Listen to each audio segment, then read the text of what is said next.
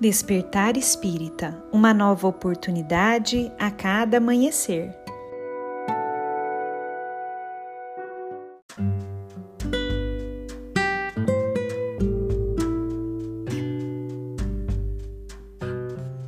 Sejam muito bem-vindos, amigos queridos, para mais um Despertar Espírita.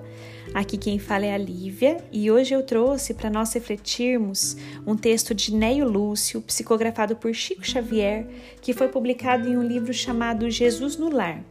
Esse texto se chama A Serva Escandalizada e nele Neio Lúcio nos conta o seguinte.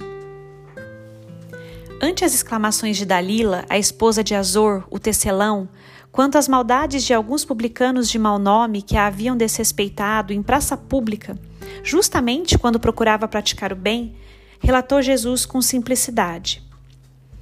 Piedosa mulher, desejando ser mensageira do reino divino na terra, bateu às portas do paraíso rogando trabalho.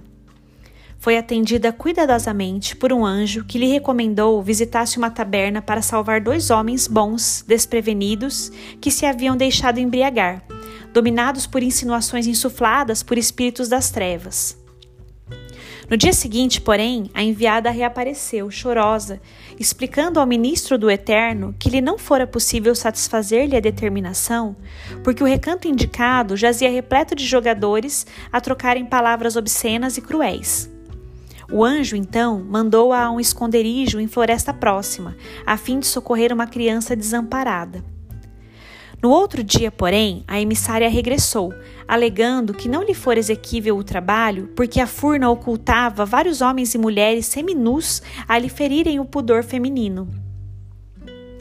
O administrador celeste, sem desanimar, designou-a para auxiliar uma senhora agonizante. Mas decorridas poucas horas, a colaboradora voltou ruborizada ao ponto de origem, informando de que não pudera nem mesmo penetrar o quarto da enferma, porque na antecâmara, o esposo da doente, palestrando com certa mulher de baixa procedência, projetava um assassínio para a noite próxima. O prestimoso ministro do Alto, embora com algum desapontamento, determinou-lhe o auxílio a dois homens dementes situados em extenso vale de imundos. No dia imediato, a serva escandalizada retornava, célere, esclarecendo que não conseguira alcançar o objetivo, porquanto os loucos viviam impressionados com cenas de vida impura, a lhe causarem extrema repugnância. O preposto do Altíssimo, depois de ouvi-la com manifesta estranheza, pediu-lhe amparar uma jovem que se achava em perigo, mas em breve regressava a cooperadora sensitiva, exclamando que a criatura mencionada podia ser vista numa festa desregrada em repulsiva condição moral. E assim, a candidata ao trabalho celeste atravessou a semana inutilmente, cultivando a ineficiência sob variados pretextos. Todavia, procurando de novo o anjo para, para solicitar-lhe serviço, dele ouviu a exortação de que se fizera merecedora. Minha irmã, Continue por enquanto desenvolvendo o seu esforço nas vulgaridades da terra. Oh, por quê? indagou perplexa. Não mereço abeirar-me da vida mais alta? O ministro, tolerante, elucidou. Seus olhos estão cheios de malícia, e para servir ao Senhor, o servo do bem retifica o escândalo com amor e silêncio, sem se escandalizar. Calou-se o mestre por minutos longos, depois concluiu, sem afetação. Quem se demora na contemplação do mal não está em condições de fazer o bem.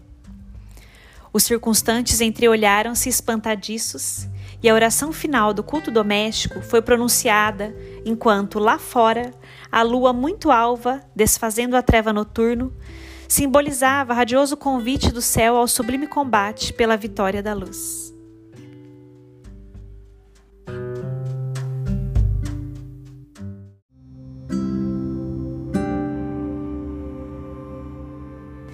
Texto lindo de Ney Lúcio, que faz nós nos questionarmos o quanto nós ainda estamos perdendo tempo na contemplação do mal, esquecendo de olhar para o bem e servi-lo. O quanto o nosso apego a essas questões do mal nos escandalizam e nos paralisam, impedindo de que nós sigamos adiante na busca do bem Quando lemos esse texto de Neio Lúcio, percebemos a importância da busca ativa do bem no nosso dia a dia, em todas as situações, mesmo onde o mal impere, pois lá é onde há maior necessidade da chegada da luz. Portanto, meus amigos, lembremos dessa frase que Neio Lúcio colocou nesse texto maravilhoso, como sendo dita por Jesus, em que diz o seguinte: Quem se demora na contemplação do mal não está em condições de fazer o bem. Busquemos então, amigos, mudar o foco aí da onde estamos olhando, se ainda perdemos muito tempo contemplando o mal. Busquemos colocar o nosso foco no bem e assim conseguiremos servir muito melhor. Conseguiremos ajudar de uma maneira muito mais completa e galgar caminhos superiores aí ao longo da nossa jornada evolutiva. Um grande abraço a todos e nos encontramos na próxima reflexão.